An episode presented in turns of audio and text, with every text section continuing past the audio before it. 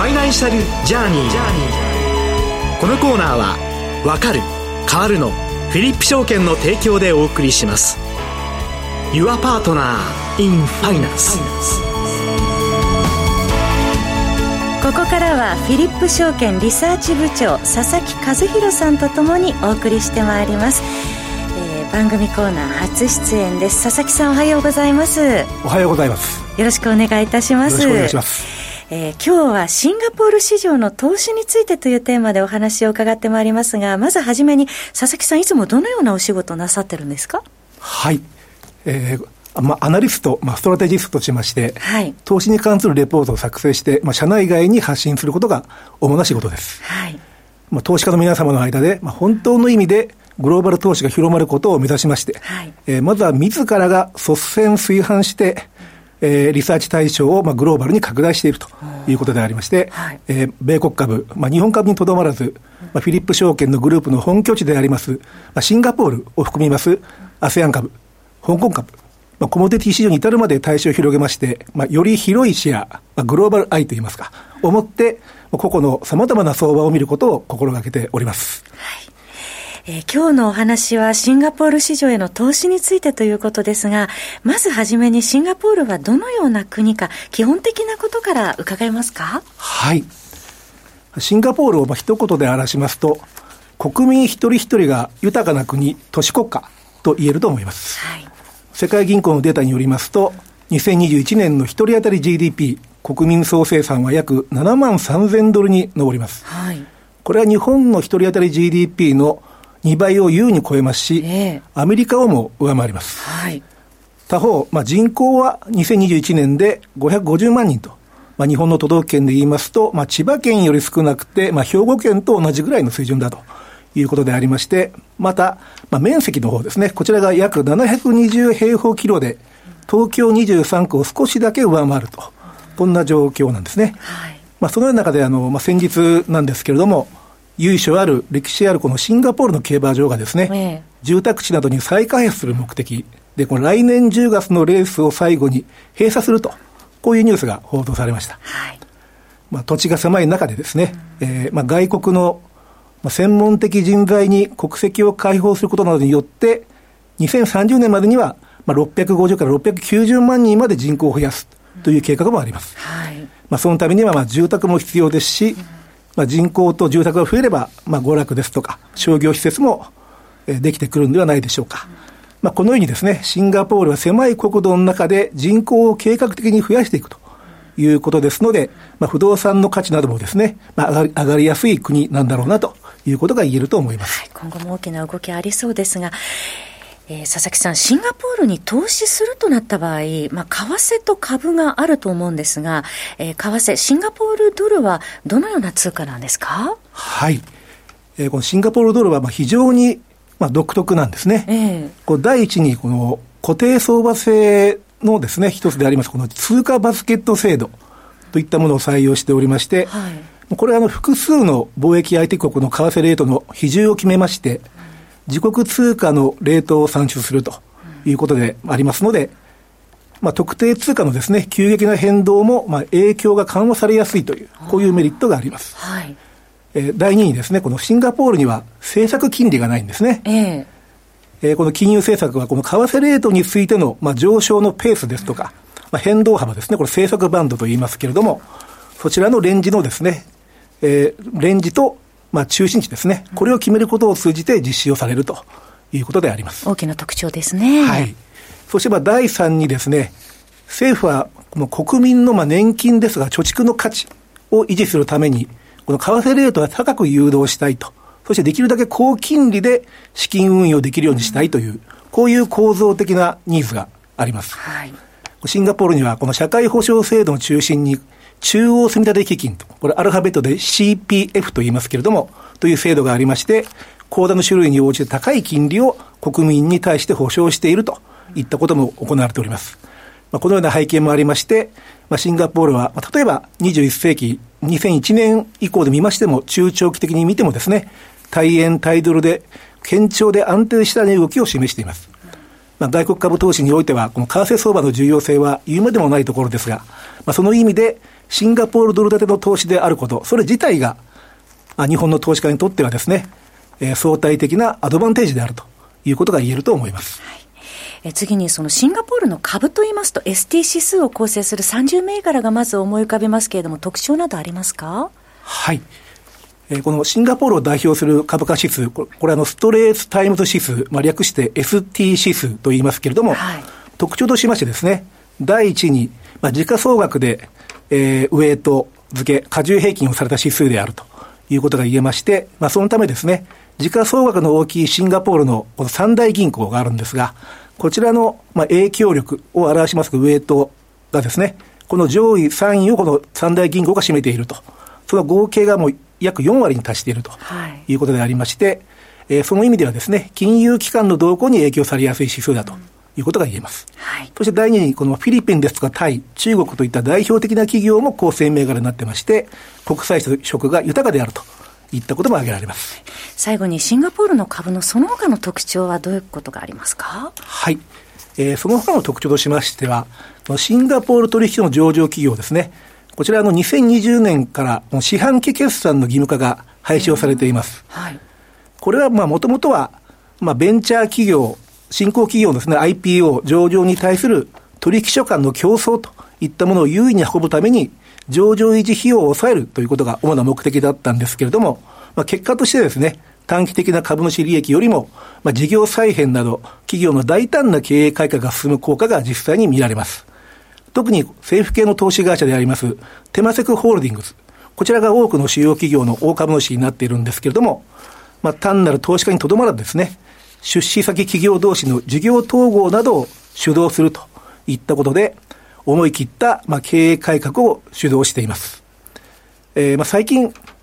えー、このテマセクのですね、2023年3月期の運用成績が、まあ、過去7年で最悪だったと、こういうニュースも報道されました。まあ、そうなりますとですね、このテマセクとしては、この運用成績を上げるために、この出資先の企業へのまあ大胆な経営改革ですとか、事業の選択と集中をより一層迫るといったことも考えられます。まあ、このようなこともシンガポール株への投資の大きなヒントに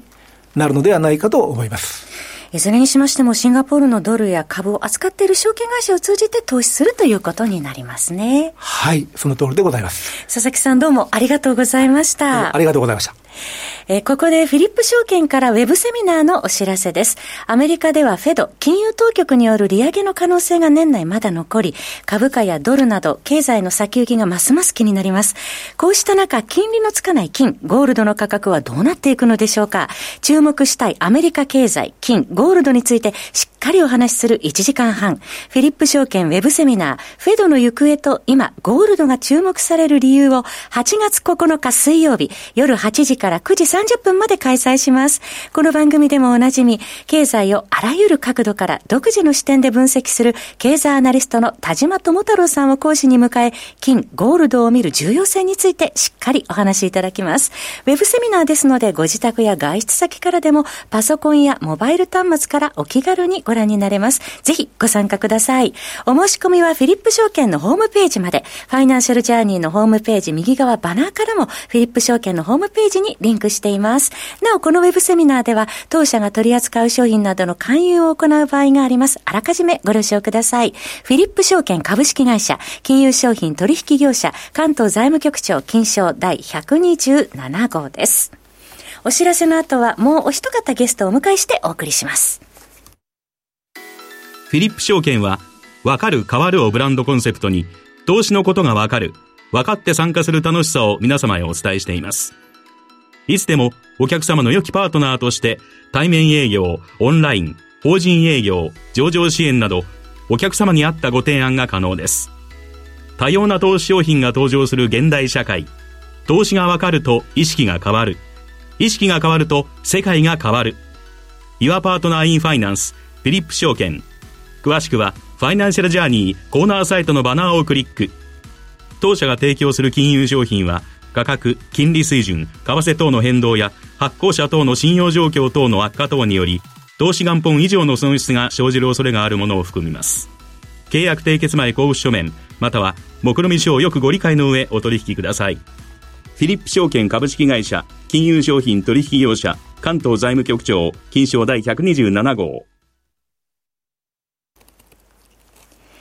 ここからはエコノミストでブリックス経済研究所代表の門倉隆さんをお迎えしてお送りします。門倉さんとお電話がつながっています。門倉さん、おはようございます。おはようございます。よろしくお願いします。よろしくお願いします。今日はアジアのグリーン成長戦略というテーマでお話を伺っていきますが、まずはじめに、このグリーン成長戦略というのはどのような戦略なのでしょうか？はい、これはあの菅内閣の2020年にですね打ち出された戦略なんですけれども、はい、2050年までにカーボンニュートラル、えー、二酸化炭素の排出量ゼロをですね実現するための戦略ということで、あの大きな特徴としてはですね、はい、これまであの地球温暖化対策というのはですね成長の制約ですとかコストとして捉えた捉えていたんですけれども、はいこのグリーン成長戦略ではそれをですね、えもっと前向きに捉えて技術革新ですとか投資の増加といった成長機会として捉えていこうというところに特徴があります。はい経済産業省の試算ではですねグリーン成長戦略推進によって2030年には年間で30兆円2050年には年間50兆円の経済効果が発生するとそういった試算も出ています。門倉さん、最近ではあのグリーントランスフォーメーション GX とも言われているようですね。はい、まあ、これ同じなんですけれども、うん、岸田内閣に代わってですね、あの、グリーントランスフォーメーションと言われるようになっていまして、はい、まあ、10年間で20兆円の政府支援が新たに追加されています。この GX の推進によりまして、日本の電源構成っていうのはこれどうなるんでしょうか？そうですね、あの2020年の段階では、日本のあの電源構成というのは化石燃料による火力発電というのが74.9%占めていたんですけれども、はい。でこれを2050年には、えー、再生可能エネルギーをですね50%から60%ぐらいまで引き上げていって、それから水力、アンモニア発電を10%ぐらい、原子力と二酸化炭素回収前提の火力発電を30から40%ぐらい、こういった構成比にすることを目標にしています。あの二酸化炭素の排出量が多いこのガソリン車なんですが、これはどうなっていくんでしょうか？そうですね、政府の目標としては、2030年代の半ばまでにですね新車販売台数のすべてを、えー、電気自動車ですとか燃料電池車、ハイブリッド車といったあの電動車にですね変えるという目標を打ち出しているんですけれども、ただ、この目標をですね実現するためにはやっぱり電気自動車ですとか燃料電池車の価格をですね一般家庭の手に届くレベルまで下げていかないと、えー、難しいのかなというふうに見ています。はい、あのあるアンケート調査があるんですけれども、はいそれによると7割以上のドライバーの方がですね電気自動車の価格が200万円以下であれば、えー、それを購入を検討するということが分かっているんですけれども。現在の価格とは開きありますね。そうなんです。今販売されている電気自動車の価格が大体400万円前後ででまあ、燃料電池車ですとさらに700万円台っていうことになってきますんで、はい、購入検討できる価格と実際の販売価格にですねかなりのこう開きがございます。はい。で燃料電池車の場合にはさらにあの燃料の供給基地になる水素ステーションをですね各地に増やしていくといったことも必要なので、はい、なのでやはりこう2030年代の半ばまでにですね新車販売台数をすべて電気自動車に変えるには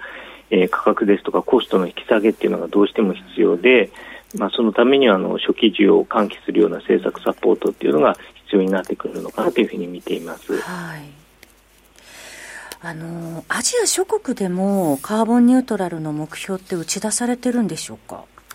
あそうですね、えーと、アジア各国でも、えー、カーボンニュートラルの実現を長期の目標として打ち出しているんですけれども、はい、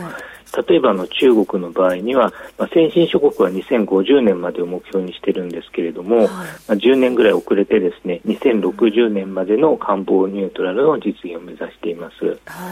で中国はあのこれまでですね石炭火力発電所の割合がまあ圧倒的に多かったんですけれども、えーあの石炭火力発電の場合には大量の二酸化炭素が排出されますし、はい、それ以外にもですね窒素酸化物ですとかあの有有害物質もたくさんこう排出されるので、え沿岸部であの PM2.5 といった大気汚染の問題も今かなり深刻化しておりますので、はい、早い段階でのあの化石燃料からの脱却が必要になっています。で中国の方ではですね化石燃料に代わるクリーンエネルギーということで、えー、再生可能エネルギーですとか原子力発電の割合を高めていく方針を打ち出しています。はいそれからインドの方もですね、えー、カーボンニュートラルを目指しているんですけれども、はい、インドはの先進国からさらに20年遅れの2070年までに、えー、カーボンニュートラルを実現しようという、まあ、そういった目標を掲げております。あと50年弱、まだ先ですね。